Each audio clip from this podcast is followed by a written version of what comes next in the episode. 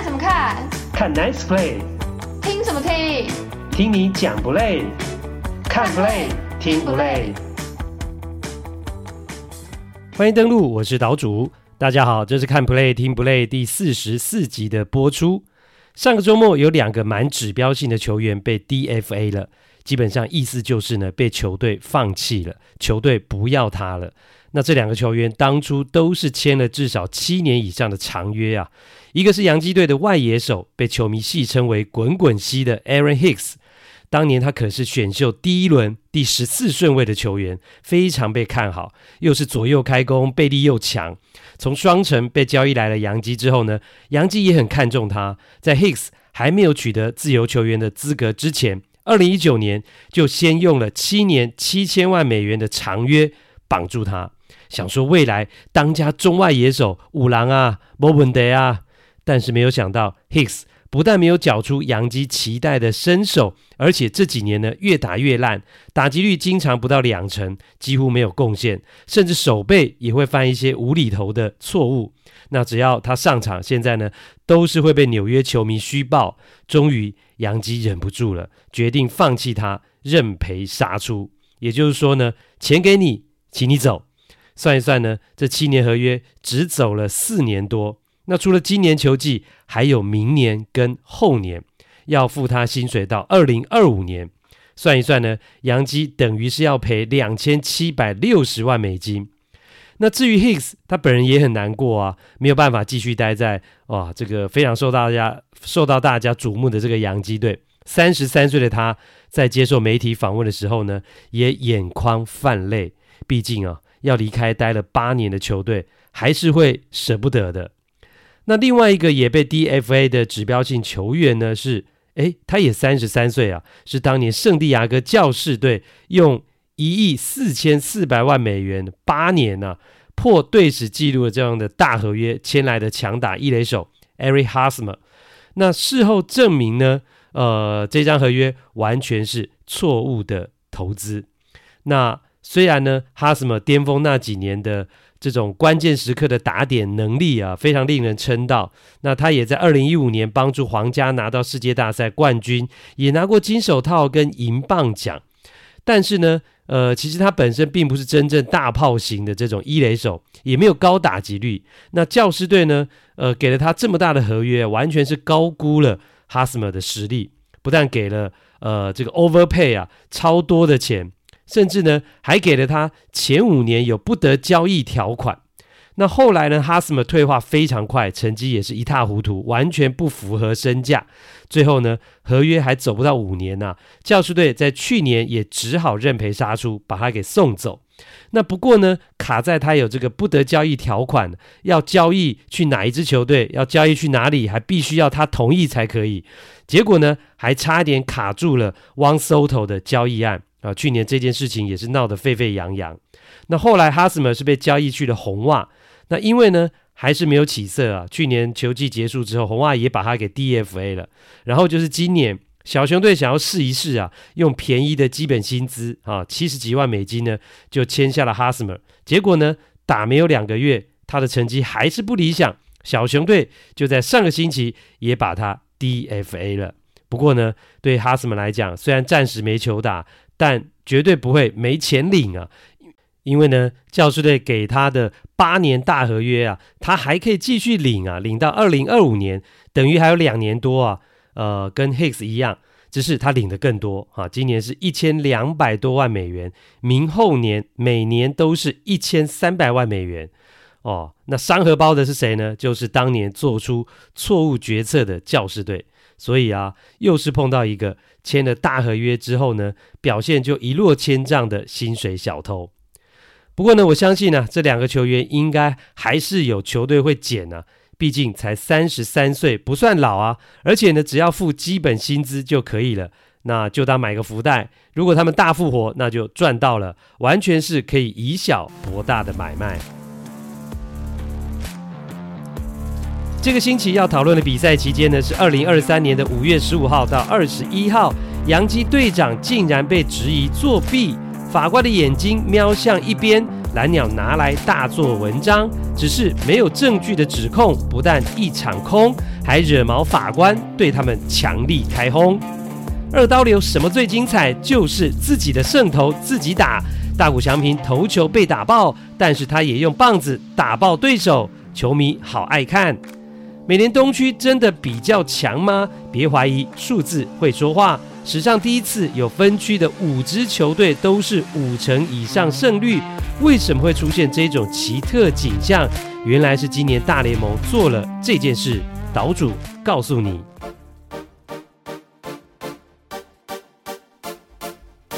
第一趴，法官眼睛瞄过去，蓝鸟质疑他作弊，互喷口水没意义，开轰让你嘴巴闭。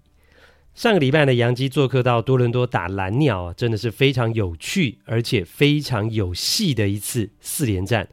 我发现、啊，蓝鸟队这两年阵容整齐，实力变强之后呢，嘴巴也开始变得很秋啊。尤其是以新二代小葛雷诺 （Vladimir Guerrero Jr.） 为首的几个球员啊，特别把目标呢对准同区的豪门洋基。不但开始有一种打倒洋基的雄心壮志啊，而且不止比赛要赢，嘴上功夫呢也不能输，呛虾啦、放话啦、口水战啦，样样来。那今年甚至呢，连教练团跟转播单位的主播、球评都加入了战局，因为呢，只要跟洋基对战，就是媒体焦点啊，好像呢，只要敢呛洋基啊，就会成为多伦多的英雄一样，而且呢。他们要挑衅，要呛虾，还会挑人哦。当然是要针对呢大咖啊，一年薪水呢三四千万美金这一种的指标人物啊，像是呢洋基的王牌投手 Gary Cole，或者是洋基队长呢 Aaron Judge。那去年的 Cole 就已经领教过了啦啊，找他口水战单挑的呢是去年呢、哦、蓝鸟的王牌，但今年投的很烂的 Alek Manoah。那其实 Manoa 在大联盟资历也非常浅啊，没几年。你说要跟洋基两大明星相比啊，相提并论，根本是还不够格。但是呢，他很敢呛虾。去年八月，他就有一次哦，就砸了法官呢、Aaron Judge 触身球啊，差一点就造成了板凳清空的冲突。那挑起了争端之后呢，啊，他受访的时候还呛呢寇是胆小鬼。那这一段故事呢，岛主在本节目第十九集。啊，有说过，那有兴趣的欢迎可以回去听。然后呢，球季结束了，Manoa 去上节目，又把扣呢拿出来编呢、说他是大联盟史上最大的作弊仔啊。那因为呢，哦是呃当时呢过去那个外部物质的事件。那至于小葛雷诺，则是在季前啊、他在媒体放话说呢，他永远不会加入洋基队，死也不会加入洋基队。啊，其实就是大声宣誓啊，他有多讨厌洋基啊。那这些事情呢，不用讲，洋基绝对都听在耳朵里啊，也一定呢会不爽在心里，也让两队之间的心结是越来越深。那今年呢，没有想到这么快哦，杨基第一次做客多伦多啊，就引爆啊一波的口水战。五月十六号星期二啊，两队四连战的第一场比赛，Aaron Judge 轰出了单场双响炮。那其中第二轰呢，就把比数拉开到了七比零啊，大幅度的领先，让蓝鸟是灰头土脸啊，在主场呢，呃，是大势已去。不过这时候呢，蓝鸟队的转播单位却捕捉到 Aaron Judge 一个脸部的特写镜头，就在他第二支全垒打轰出去之前，哦，他的眼睛有飘向。或是瞄向一垒方向，洋基队的休息区啊，那这个眼睛瞄的动作非常明显。那就在呃直播的过程当中呢，蓝鸟队的主播球评就开始质疑洋基队这边是不是休息室有偷暗号啊啊的这样的一个行为。那蓝鸟的主播就说：“诶，Judge 在看哪里啊？他不止一次这样做。”那其实呢，当下蓝鸟的主播跟球评。是没有洋基队偷暗号的证据，但是他们一直用暗示跟影射的方式在讨论呢。Judge 眼睛飘向一垒的这个动作，那似乎呃似乎觉得呢，他们就觉得是诶 Judge 在作弊啊，而且不断的重播，好像终于抓到了个小辫子一样。因为呢，法官呃眼睛瞄向一垒之后，就逮到了球，轰出了全垒打嘛。那这么大的事情哦，赛后呢，记者当然会去问 Aaron Judge。那他的回答是呢，因为洋基队的休息区啊，一直有人讲话很大声，在吵吵闹闹，他想要看看是谁呀、因为呢，场边的声音已经影响到他了，让他有点分心。他希望休息区的队友们不要再吵了，让他专心打击。那为什么会这样？就要就要讲到呢，法官的那个打席呢，稍早的时候呢，稍早之前，因为一个非常低的球。哦，其实根本没有进 K 这种偏低的球，被裁判判好球了。那杨基的总教练呢，Aaron Boone 就出来跟主审抗议啊，结果就被驱逐出场。所以呢，后来洋基队的休息区的情绪就比较躁动了嘛，一直有一些声音出来。那这也让呃继续打击正在打击的 Aaron Judge 呢，因此就把眼睛飘向一垒方向洋基队这边的休息区。好，那这是法官。这是 Judge 他的一个解释，只是呢，这样的说法蓝鸟不买单，不相信。啊、哦，蓝鸟队的总教练呢，呃，John Snyder 就加码说，打者朝那个方向看有点奇怪吧？啊，你在打击区，你还担心休息区那边吵吵闹闹，那这有点好笑吧？那这是蓝鸟队的总教练啊、哦，他认为一定有其他的原因。他说呢，我们会深入研究。啊，那个位置要看到休息区其实很困难的，要看到一垒教练还比较容易啊。所以呢，其实蓝鸟的意思就是说，洋基队在偷暗号嘛，那可能是一垒教练偷暗号，然后再传给打击区上的 Judge，要不然哦，他怎么会眼睛一瞄完就轰出全垒打了呢？哦，那我觉得洋呃这个蓝鸟队这一连串的影射啦，或者暗示啦，其实。很无聊啊，我觉得很无聊。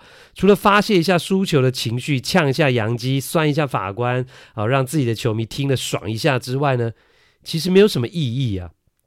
为什么我会这么说呢？因为他们的指控事实基础非常的薄弱。为什么呢？因为现在已经有了。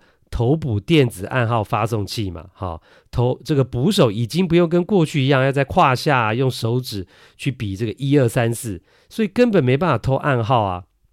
那什么是投捕电子暗号发送器？本节目呢第三十九集也介绍过了啊，不清楚的这个听友或是朋友们呢，欢迎大家可以回去听。所以呢。蓝鸟队，你一直在那边讨论啦、暗示啦，甚至指控 Judge 呢，眼睛瞄向一垒是作弊，是在偷暗号。那你不但完全没有证据，没有事实基础，而且显得非常可笑啊、哦！退一万步讲，如果真的是杨基偷暗号，那也是你自己太笨呐！啊，都已经用了头捕暗号发送器了，你还被偷暗号？哦，那不是你自己笨吗？那既然如此，蓝鸟明明知道法官。在偷暗号的可能性很低，那为什么还要这样呢？哦，我觉得呢，是因为啊，他们把洋基当头号敌人呢、所以什么事情都要针对洋基，找到机会就要杠洋基，就像之前呢，他们的球员也不断去呛洋基一样，那就要借此来凝聚整个球队对洋基那种同仇敌忾的感觉，好、借此呢来提振自己的士气。而且呢，球员、教练呛还不够，他们希望自己的球迷啊，多伦多的球迷啊，加拿大的球迷也一起加入。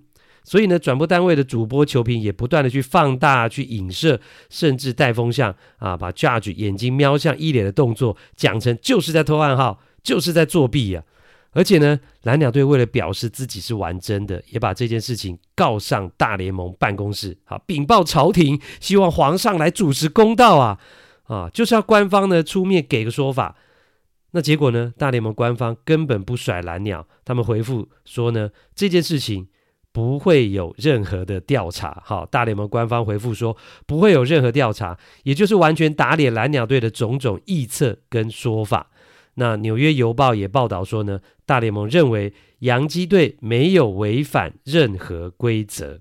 哦，洋基队没有违反任何规则，case close。法官无罪定谳。哈，至于这件事情呢，呃，其实还有另外一个有比较合理的说法了。那我们在这一趴的最后呢，再来跟大家解释。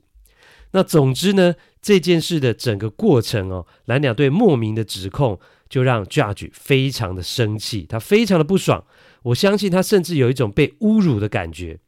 但我觉得啦，法官的情绪控管跟他的职业风度啊，哦，还是非常好的哦。毕竟他知道自己是身在洋基队嘛，哈，又是洋基队长，纽约的招牌球星，绝对是树大招风。所以虽然呃他很不爽，也想骂人啊，但是他忍住了哦，Judge 说呢，啊、呃，他虽然不认同对方的说法，但是大家都有言论自由啊。他说难听的话我还是放在心里好啦，不要说出来。那我觉得这个情商啊，这个说话的智慧真的很高啊，也值得其他的球员或者是国内的球员可以参考跟学习。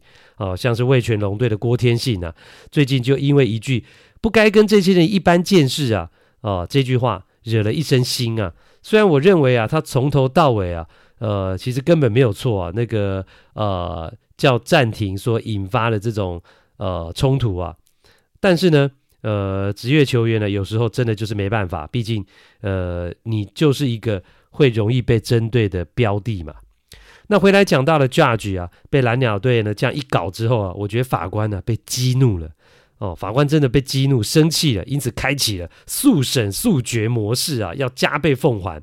偷瞄事件呃隔天啊，这个双方的第二场比赛，Judge 就继续开轰，继续成为主宰胜负的球员。那这一支呢，在八局上半出现的两分炮，不但打破平手的僵局，成为制胜全垒打，让洋基赢球，而且这一轰啊，超级远啊，距离有四百四十八英尺，而且呢，还把中外野看台上一个枫叶形状的招牌给打破、打坏掉了。啊，枫叶呢，其实就是加拿大的一个象征嘛，哈、哦。那蓝鸟队就是位在加拿大的球队，所以呢，在莫名被质疑作弊之后，法官立刻打出了这一发全垒打，不但因此击败蓝鸟，还打破了枫叶。加上 Judge 回到休息区啊，是有别于以往比较低调的那种行为，他的情绪是非常高昂的，态度是非常高调的，跟队友们击掌庆祝。哦。冥冥之中啦，我是觉得从比赛的胜负跟精神的意涵上，Judge 都帮自己出了一口这个闷气啊，呃，出了一口气，也狠狠的赏了蓝鸟一巴掌啊，让对方付出了代价。好，这是呢四连战的第二场比赛。还没完哦！四连战的最后一场，法官继续用全垒打惩罚蓝鸟。他第一局就轰出了两分炮，又成为胜利打点，也帮助杨基四比二赢球。那在蓝鸟四连战呢？呃，蓝鸟主场的这个四连战呢，杨基就拿下三胜一败啊，非常好的成绩。而且总计这四场比赛，Judge 就轰出四发全垒打。呃，杨基赢的三场胜利打点都是他的全垒打。所以法官完全用他的棒子，用他在场上的表现呢，狠狠的让喷口水的蓝鸟队呢非常难看。而且呢，后来他打出全垒打跑回本垒的时候呢，还会做出一个手势啊，就是呢把这个用手把眼睛给遮起来的动作。那完全就是在回应，甚至是嘲讽蓝鸟队说：“呃。”呃，这个说他作弊啊，偷暗号的这个指控，意思好像就是说我没偷瞄啦，或者是呢，我把眼睛遮起来总行吧？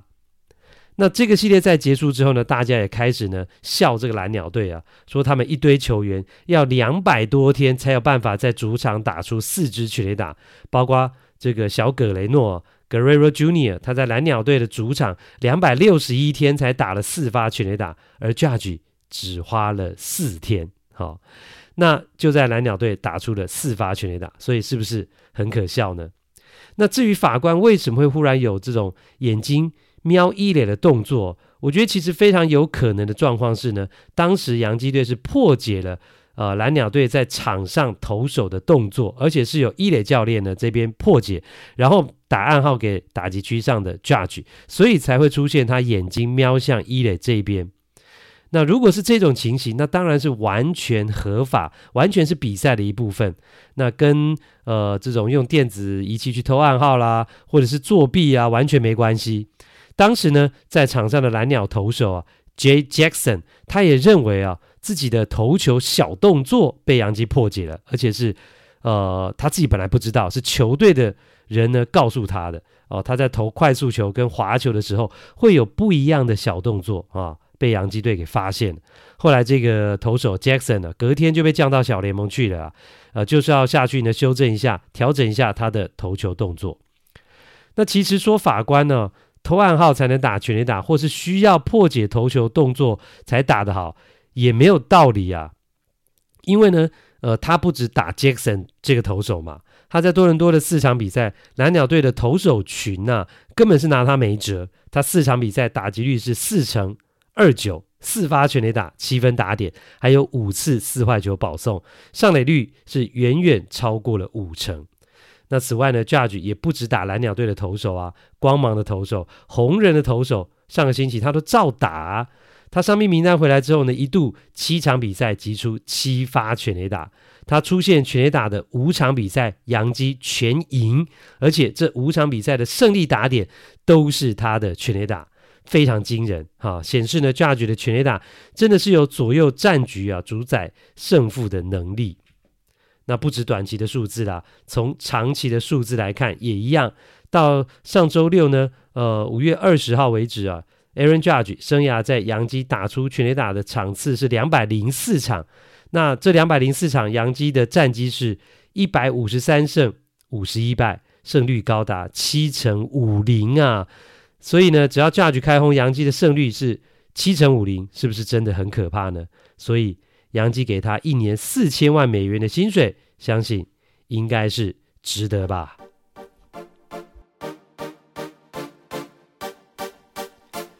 第二趴，什么是二刀流最精华？就是自己胜投，自己打。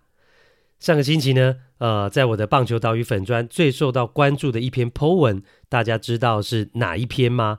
哎，我想九成九的人一定不知道，没关系，岛主告诉你，就是呢，五月十六号礼拜二啊，大谷翔平在巴尔的摩先发主投出战精英，敲出致胜三分全垒打，让自己成为胜利投手的那场比赛。那棒球岛屿粉砖上的这一篇 po 文啊，有超过了一万两千个赞呢、可见大家对于大谷这样的表现是非常激赏跟崇拜，也觉得这是非常稀有和珍贵。毕竟呢，地球上所有的职棒联盟，所有的职业球员，也只有他能做到这样的事情。此外呢，我觉得这场比赛啊，有戏剧性的高低起伏啊，也是吸引人很重要的原因。其实呢，前八场先发啊，大谷投的是非常的理想啊。今年前八场自责分率是二点七四，但是呢，呃，这场比赛他投的非常不理想，前三局就失掉了四分。原本天使是两度取得领先，但是他两度都没守住，都陷入落后。那最主要，他又被轰全垒打，那两发两分炮就掉了四分。那这也是大谷呢连四场先发被轰全垒打。哇，频率就忽然变得非常高。要知道，他今年呢前五场先发是没有被击出任何全垒打的，但是接下来连续四场却一共被击出八支全垒打，差别非常大。所以比赛当中呢，呃，我觉得大谷的心情是非常不好啊，kimoji 就败了。那对于所有其他的投手来说，这时候只能期待队友帮忙嘛，哈、期待队友呃拜托给我火力支援，哈、啊，就像是童话故事里困在高塔的。公主啊，呃，只能够等王子或者史瑞克来救她。但是大谷不用，他可以自己拯救自己啊。她是受困的公主，但她也可以是拯救公主的王子啊。大谷发挥了二刀流最精髓的部分，四局上半就轰出一发非常营养补身的三分炮，让天使取得了七比四领先啊，也给场上的先发投手，也就是他自己啊，充分的火力支援。啊，这在过去啊，以及所有其他人的经验当中，都是必须要两个人或是两个人以上才能完成的事情。大谷翔平却一个人就做到了，这就是让所有人崇拜的地方。不过呢，好玩的是啊，大谷自己似乎不这么想啊。他击出三分炮之后的跑垒啊，完全没有开心的表情，反而是脸臭臭的啊，keep up 的感觉。他心里一定还在想。自己今天呢，怎么会连续两局被轰全垒打？哦，那种气呢，即使已经击出三分炮超前比数了，还是愤恨难消啊！你就知道他有多气啊。然后呢，这场比赛大谷主投七局啊，其实投的蛮长的啊，虽然失掉五分，但是这五分呢，呃，其实就是被三支全垒打给打掉的，好、哦，都是全垒打打掉的，呃。他最终还是拿下胜投啊，因为他自己就打下了三分嘛，也跑回了三分，而且呢，呃，单场是击出四支安打，只差一支二垒安打就是完全打击啊，真的是充分发挥二刀流的能力啊，诠释了自己的胜投，自己打这种独步武林的功夫啊，而且非常明显的哈，这种戏码呢，球迷非常爱看，非常喜欢。那这种打者翔平挺投手大谷的模式呢，从数据上也可以看得出来。呃，到五月二十一号为止啊，今年大谷在同场二刀流的情况之下呢，打击率就高达了四成四四，比他整体打击率两成八六要好很多啊。那他九场的先发主投呢，有六场啊，他打击上是单场双安啊，有三场是猛打赏。那如果只是计算投手大谷还在场上投球的时候呢，打者翔平他的打击率是更高啊，是高达了五成啊，OPS 是呃更是破表的一点三五九。可见呢，很多球迷戏称啊，劳工支持的大谷啊，不会因为身兼二职，一个人做两份工作就应付不来，或者是体力呢难以负二负荷，反而是打得更好。我觉得除了他的能力够强之外啊，他的精神力啊，肾上腺素的分泌啊，绝对是支撑他能打出更好表现的原因。因为呢，自己的胜投自己打，自己打得好，胜投没烦恼啊。那大谷虽然呃赢球拿下本季的第五胜啊，但是没有被冲昏头啊。他也知道呢，最近这段时间他挨轰的频率实在太高了。呃，这连续四场被轰全垒打的比赛，自责分率是高达了六点一二，跟前面五场的零点六四啊，哇，真的是天壤之别啊！甚至包括他招牌，他非常厉害的横扫滑球啊，sweeper 也被轰出全垒打。所以大谷也表示啊，他已经注意到一些细节了，下次先发。呃，就希望能够改善啊。所谓人无千日好，花无百日红啊。即使大谷这么厉害的呃投手，呃，在水准最高、竞争这么激烈的大联盟，他也是要不断的进步跟调整啊，才能让自己维持在最好的状态。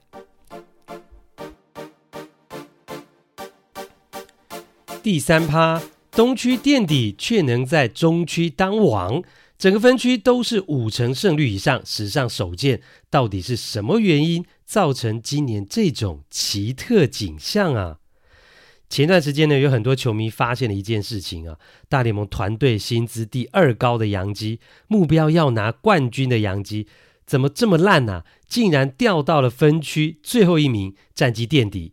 尤其呢，呃，是洋基的球迷们都在狂骂啊、但是呢，仔细一看又发现，诶。杨基的战绩没有这么差啊，前三十八场二十一胜十七败，也还是有五成五三的胜率呀。结果却在美联东区垫底啊！是杨基真的这么烂，还是美联东区太强了啊？诶，其实真的是这样，因为如果你拿当时杨基的战绩啊，去跟隔壁的美联中区来比的话，诶，竟然是可以摆在中区龙头啊，是第一名啊！因为当时中区领先的双城只有二十胜十七败，五成四一的胜率，比洋基还差诶。结果他是中区的龙头，那这种状况呢，也引发很多人热烈讨论了。其实不止如此啊，国联中区也一样，当时排名第一的海盗战绩跟洋基是一模一样。所以由此可见啊，美联东区所有的球队今年的战绩都大幅度提升，竟然五成五三的胜率要垫底，可见其他球队的战绩有多好。而两个联盟的中区哦，加起来却有七支球队胜率不到五成，甚至呢低到了只有三成多，还有低到两成多的。那这个在过去呢也是没见过，为什么会这样呢？最主要原因是呢，大联盟今年的赛程做了历史性的变革啦。呃，从今年开始呢，每一支球队都会跟另外二十九支球队交手至少一个系列赛啊，这是过去从来没有过的。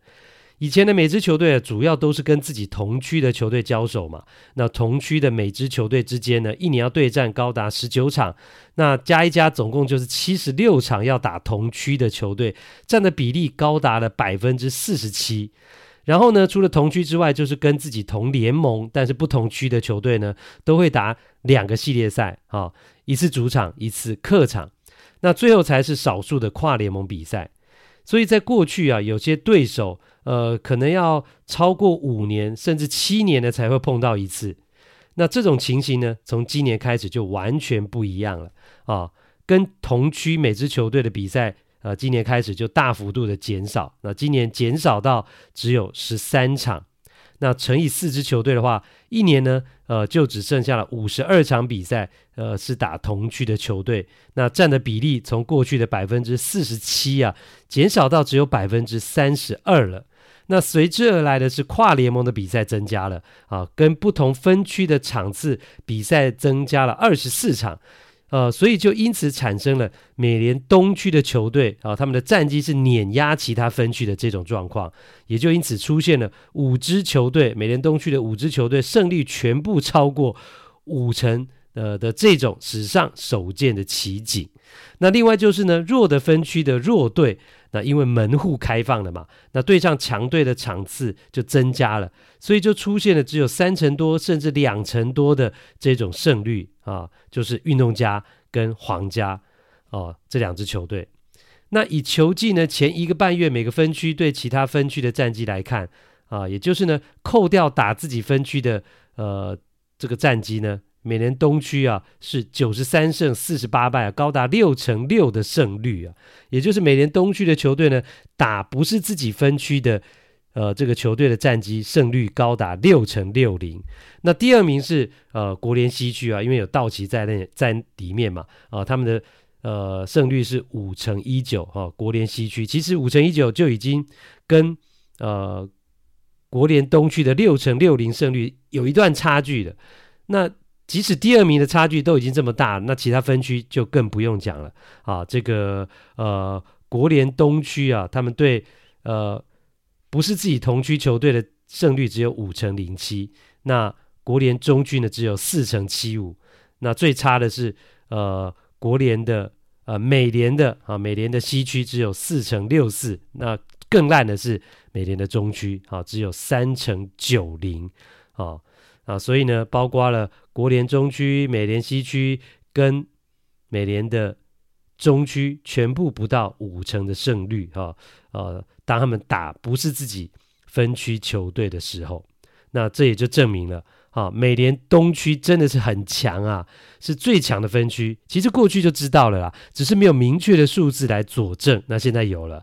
啊、如果我们以红袜当例子的话，他们去年二零二二年是分区垫底嘛，在美联东区只有七十八胜八十四败，四成八一的胜率。但其实他们跟其他分区球队交手的时候，战绩很好的啊，是五十二胜三十四败，多赢了十八场啊，胜率是六成零五。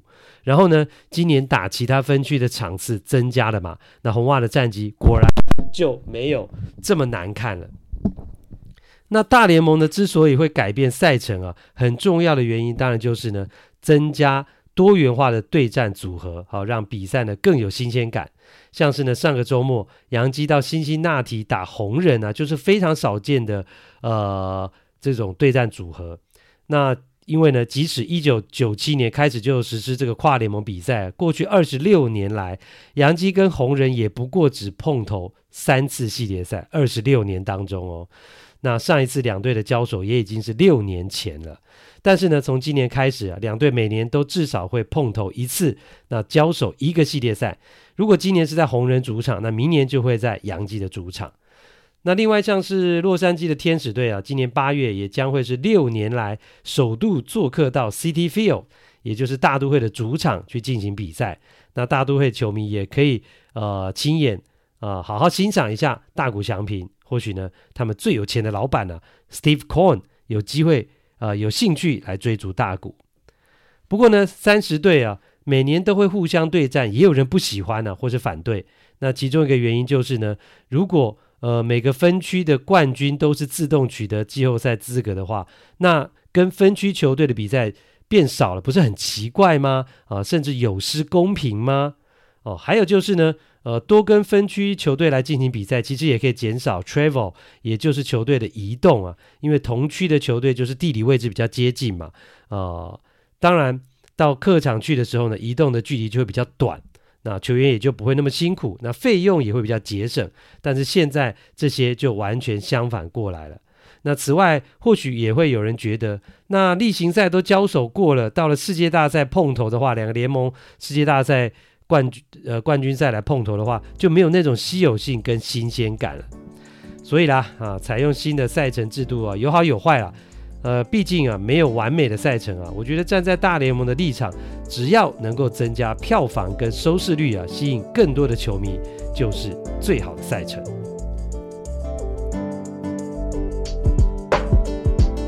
这个星期，我们的日本职棒特派员郭小哈啊，真的被派去日本了啊，去日本当特派员。不过呢，跟本节目无关啊，他是被他们公司呢派去冲绳出差。那至于是去干嘛呢？下一集啊，再请他自己来告诉大家啊。所以这个星期的日本职棒时间就暂停一次啊，欢迎大家上网留言来抱怨。那节目的最后呢，还是要请大家帮忙啊。如果你喜欢本节目的话，希望我们能够长久制作下去的话呢，欢迎有钱出钱，有力出力，可以抖内赞助，或是到我们节目在 YT 的平台上去按订阅。因为呢，只要订阅的人数达到一定的量，就可以开启盈利模式啊，让我们辛苦的团队人员可以得到一点回报，节目也可以有资源长期的制作下去啊！拜托大家帮忙了，也欢迎你呼朋引伴，找更多人一起来共襄盛举。那这一集的看 play 听 play 就进行到这边，欢迎大家留言表达你的看法，还有五星评价，感谢你的收听，下次再会。